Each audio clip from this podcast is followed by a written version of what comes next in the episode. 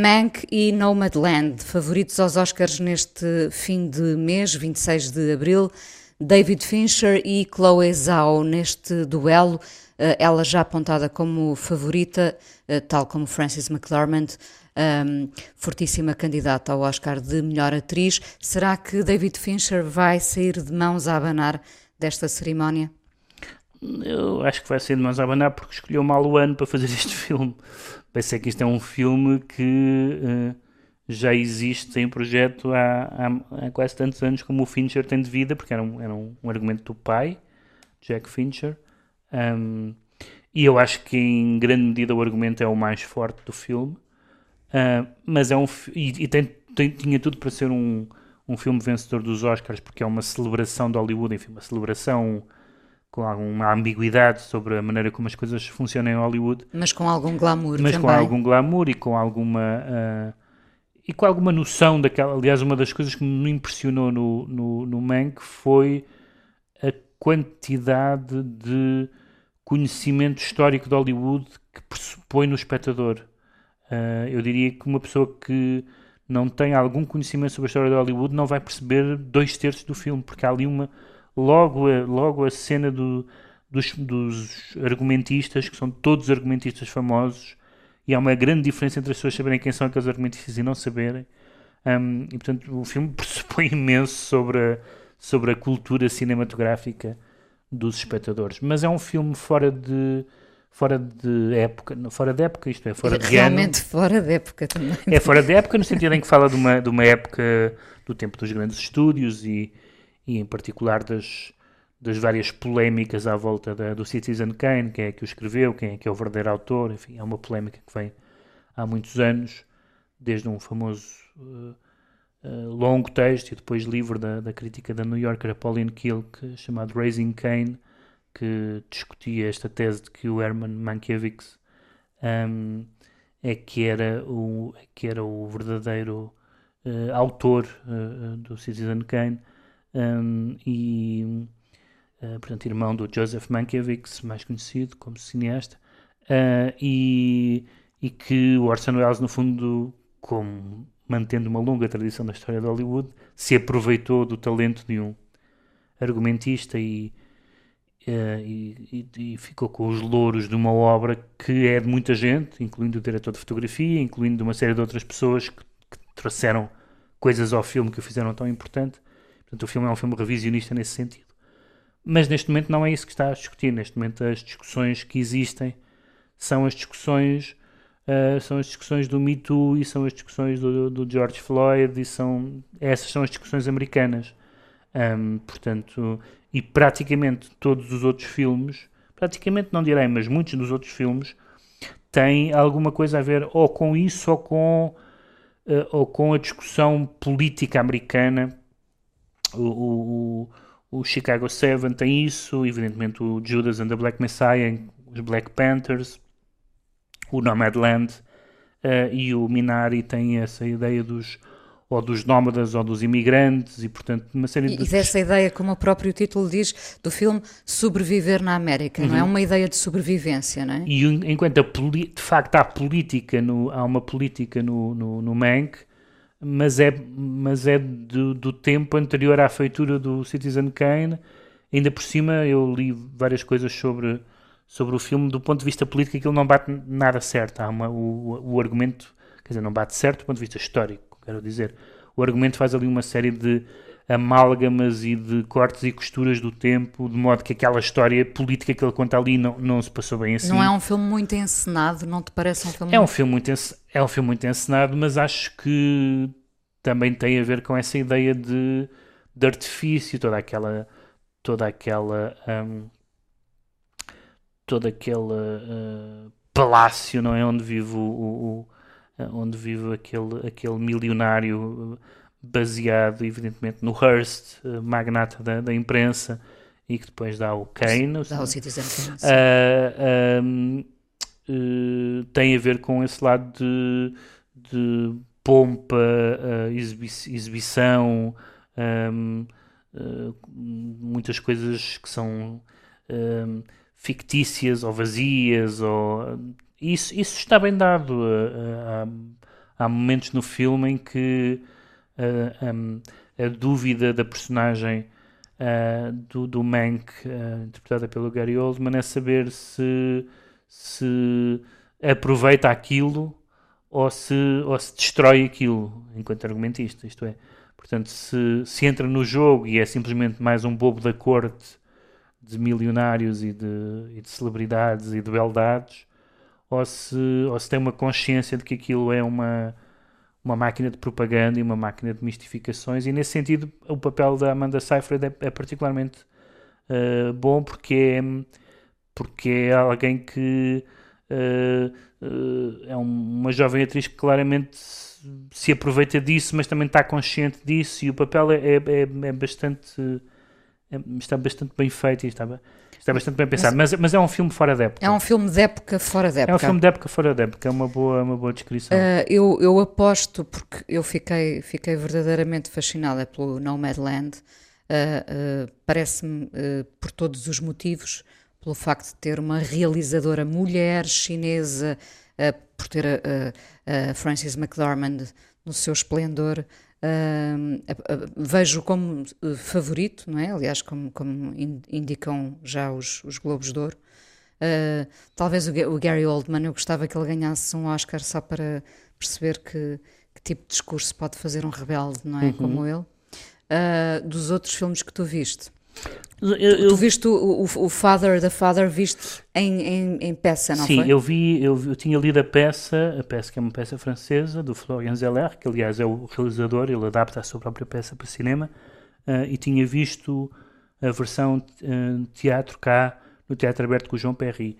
E é uma peça, enfim, eu não vi o filme, mas conhecendo a peça, conhecendo o, o, o Anthony Hopkins, só pode ser bom porque a peça é extraordinariamente engenhosa, porque é sobre um, um, um homem velho com Alzheimer uh, e, e, os, e o dispositivo narrativo, digamos assim, incorpora o Alzheimer, de modo a que uh, nós estamos várias vezes sem perceber o que está a passar ou sem reconhecer a identidade das pessoas que aparentemente tinham um nome, mas entretanto mudaram de nome porque estamos na cabeça dele, do pai. E uh, esse sem sentido faz sentido na cabeça dele, claro. Só, não, uh, quer dizer, a não ser que as pessoas tenham lido os recortes antes da imprensa, mas, mas, mas eu não tinha. Por acaso eu tinha porque tinha visto, tinha visto a peça, uh, tinha lido a peça, mas quando li a peça, só a certa altura é que me apercebi do, daquele esquema. O esquema é que a própria sequência de acontecimentos mimetiza a confusão de uma pessoa que está a esquecer de tudo. E por isso aquilo, à altura, não se percebe nada, mas depois percebe-se tudo porque nós entramos. Ah, ok. É como aqueles filmes em que de repente há um sonho e nós percebemos, ou há um flashback, eh, e nós percebemos que é um sonho ou que é um flashback, e então primeiro ficamos confusos, mas depois percebemos o, o que está a passar. E, e aqui é assim, é, um, é, um, é uma peça poderosíssima. É uma peça, no certo sentido, é uma peça de teatro comercial, não é uma peça particularmente sofisticada, muito menos vanguardista, mas é uma peça muito engenhosa na, na, na construção. Portanto, é o, é o lado mais vida privada da, destes filmes. Eu, eu, não vi o Nomadland ainda, mas vi o, o, o, Sound of Metal, que é um filme muito uh, sui generis, que eu, que eu esperava que fosse uh, uma coisa que tem algum interesse, mas, mas não demasiado, mas não é bem isso. Eu achava, portanto, é sobre um baterista que fica surdo, que vai ficando surdo, e que fica mesmo. Um, e eu pensei que fosse uma daquelas histórias americanas de triunfar sobre a adversidade e tudo isso. E a certa altura o filme parece que é isso. O que não tem nada de mal, há ótimos filmes sobre isso, mas isso tem sempre um lado sentimental e um lado um pouco previsível. Mas depois o filme é uma coisa bastante diferente que é sobre uh, uh, uma ideia, de certa forma, pouco, pouco, americana, se é que se pode dizer assim, que é não ultrapassar a, diversidade, mas saber viver com ela. E isso é uma ideia particularmente forte, e o Riz Ahmed, o ator, é, é, é, particularmente bom, e os outros atores todos, os secundários, aliás, há um, há um ator nomeado para melhor ator secundário, que é mesmo uma pessoa ligada à, à, à, linguagem, a linguagem gestual e que tem experiência nessa, é ator, mas também tem experiência nesse mundo. E é um filme muito particular da maneira como, para já, essa ideia é interessante de um, de um músico ficar surdo, não é? Uh, e, portanto, a, a, o seu, a sua relação com os sons a desvanecer-se. Depois, uma parte no meio previsível, que é a recuperação, e depois, progressivamente, ele a perceber que nós, é um pouco como o Alzheimer, de outra maneira, é nós perdemos capacidades, algumas recuperam-se, outras não se recuperam. As que não se recuperam, não deixamos de ser pessoas por causa disso. Uh, eh, um, e encontra-se novas maneiras de viver por uh, mesmo assim. E, e, nesse sentido é um filme inesperadamente forte. Não é um filme para estar nos, nos oito melhores, mas dos que eu vi, nenhum deles é talvez o Mank, é um filme mais clássico. Mas, por exemplo, o Chicago 7, eu simpatizo com o Sorkin, mas é como boa parte dos filmes históricos americanos um digest de telescola. É bastante, é bastante ridículo a maneira como aquilo tudo é apresentado. Está, é um filme demasiado cheio de tudo sendo que apresenta uma discussão muito interessante e uma discussão muito interessante no seio da esquerda americana e uma, e uma, uma discussão muito interessante no seio enfim, da esquerda em todo lado mas é verdade que é aquele momento em que, em que há um debate entre duas personagens, uh, um que é o representante, digamos, da esquerda institucional uh, e, outro é o, e, o outro é o, e o outro que é o Sacha Baron Cohen, é o representante da esquerda hippie. E, portanto, basicamente, uh, são aquele, aquele confronto que nós vimos, por exemplo, nas primárias democratas, que é, uns diziam, não, isto só vai lá com radicalismo, porque senão são pequenos passos que nunca nos levam a lado nenhum. E outros dizem, não, o radicalismo espanta as pessoas e, portanto, mais vale é os pequenos passos, porque só os pequenos passos é que realmente são passos. E isso foi a discussão Bernie Sanders-Joe Biden, em grande medida. Uh, e esse, essa discussão eu acho que é muito central. O resto, evidentemente, é uma. Um, uh, tem toda aquela, aquelas figuras patuscas dos anos 60, aqueles juízes preconceituosos, aquela fauna. Excessivamente caracterizados, em alguns casos. Não... Sim, é um filme. É um filme. Eu acho que eu tenho sentimentos divididos. Eh, eu acho que o cinema americano, por um lado, tem essa vantagem de, de dar a história a conhecer, mas uh, é sempre mais interessante quando não se conhece a história. A minha sensação sempre nos filmes americanos é que quando falam de um período histórico que eu não conheço, ou de um episódio histórico que eu não conheço, eu acho bastante interessante. Quando sei alguma coisa sobre esse período Fica histórico, quem? Acho, acho, acho um digest, realmente. Há exceções, naturalmente. Mas mas, portanto, eu acho que, não tendo visto o Nomadland, tudo o que eu li me, me, faz crer que, até porque a Frances McDormand neste momento vive num, num, num estatuto de, quase de, de indiscutível e de, de, de, pessoa genuína e todas essas palavras que se utilizam em relação a ela, portanto, sem. sem uh, Uh, imagino que não esteja no, imagino que não esteja no Facebook não faço ideia se está se não ou seja uma pessoa completamente um, uh, eh, igual às outras, mas, mas, tam, mas também. Um, mas também uh, privada, recatada, embora seja casada com os irmãos Cohen, portanto, claro. até está na ribalta. E, aliás, mas... um, um, dado curioso, tal como a própria realizadora uh, deste filme, a Chloe Zhao, que uh, como li numa nota, vive com o namorado, que é o diretor de fotografia do filme, e, e com as galinhas e os cães. Portanto, bate tudo certo. Pois, momento. aparentemente, eu li uma entrevista dela em que ela fez questão de. Em que ela dizia que fazia questão de, no filme, incorporar o mais possível histórias reais dos atores e dos não atores. E, e são realmente comoventes. Uh, percebe, de, percebes a verdade. De, de, evidentemente que não, que não é tudo completamente igual e, portanto, não é um documentário mas há, uma, mas há ali uma, um aproveitamento, no melhor sentido da palavra, pelo que eu percebi, um, das histórias reais. Isto é muito interessante para ver isso, até porque nos fala. Hum, é um outro filme que nos fala de, de uma das Américas que nós temos uh, visto na, nos últimos tempos, sendo que depois haverá também a discussão de quem são os atores negros que terão ou não Oscars, se, se o, se, se o Chadwick Boseman terá postumamente o, o, o Oscar, se a Viola Davis, uh, que eu acho uma atriz espantosa, terá mais um, mais, mais um Oscar, enfim, isso vai ser depois.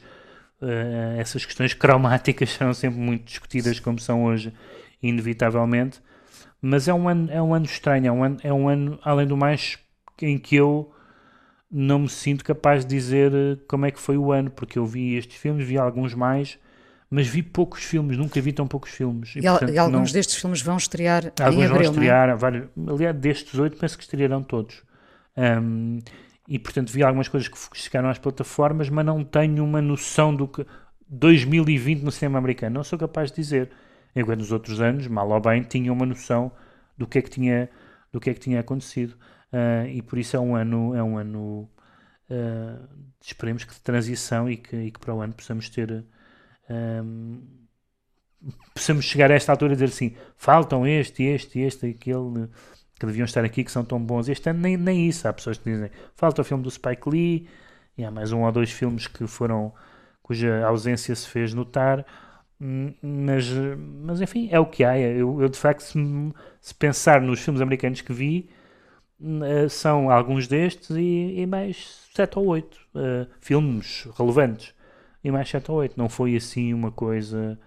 E isso é muito, muito estranho.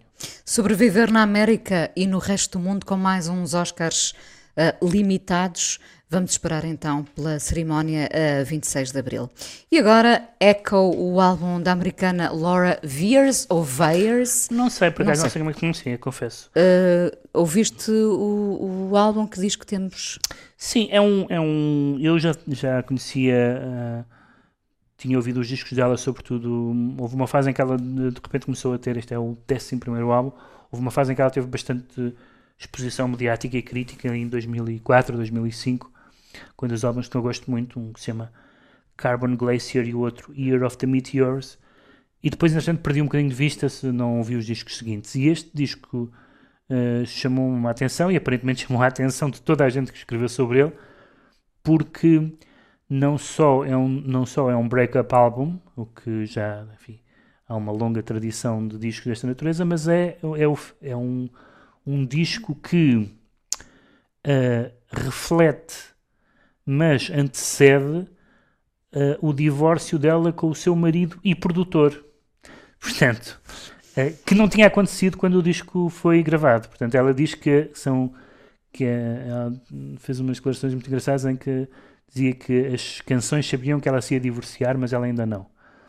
E de facto, nós, ao ouvirmos este disco, é claramente um disco que fala de despedidas e de alegrias longínquas e de apocalipses. Isso é estar a falar de um ano de confinamento também, não é? Pois, e ali, ali ela diz que há várias relações, há, há relações com as questões climáticas, ambientais e também, evidentemente, com, com, com, o confinamento e com a política americana, mas há ali canções que são nitidamente de, de, da esfera privada.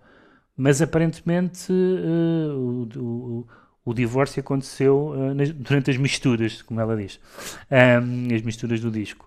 E, portanto, porque muitos divórcios acontecem durante as misturas. mas, mas é incrível porque de facto parece. E é incrível que o disco seja produzido e bastante bem produzido pelo agora ex-marido uh, e, e marido e pai, e pai dos filhos e, e, que estavam juntos há 20 anos e que tinha produzido outros discos dela e, e que faz um ótimo trabalho aqui. Uh, uh, portanto, uh, é, muito, é muito estranho porque não é simplesmente um break-up album, mas é, é um casal a divorciar-se e a trabalhar junto. A trabalhar, e a não a trabalharem juntos, o seu trabalho. A não comprometer o seu trabalho e ele a fazer ele, e ele a dar um contributo importante para estas canções. As, as canções, como as canções todas dela que eu conheço, dos álbuns que eu vi, são sempre muito, muito uh, literatas, muito, com, sempre com umas imagens e com umas palavras.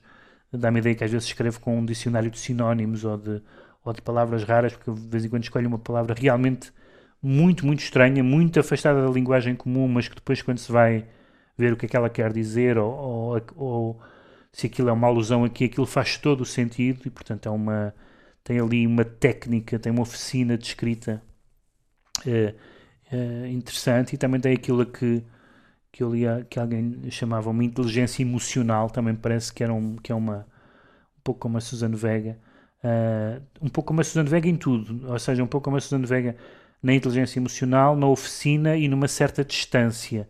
Só que agora não está a contar histórias inventadas. Uh, enfim, há umas canções que não são sobre isso. Há uma, há uma canção muito bonita que é uma elegia ao, ao Richard Swift, que, que, que, morreu o ano passado, não foi? Há dois Ou anos. Há dois anos.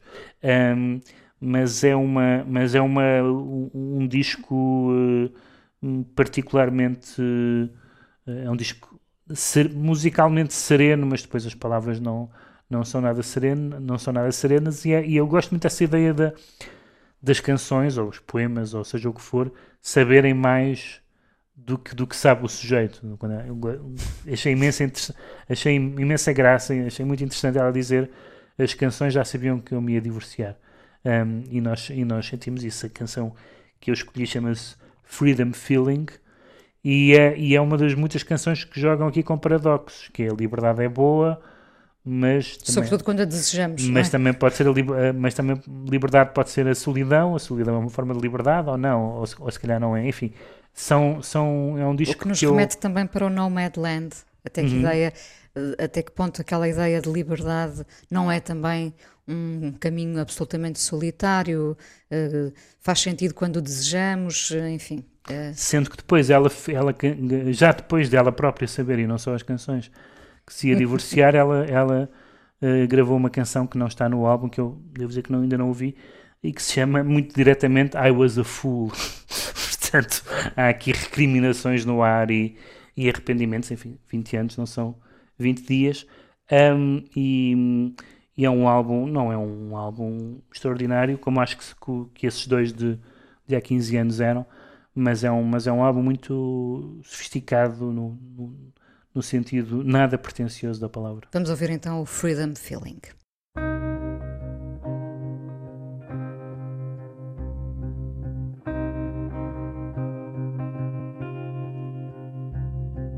I don't know where I am going,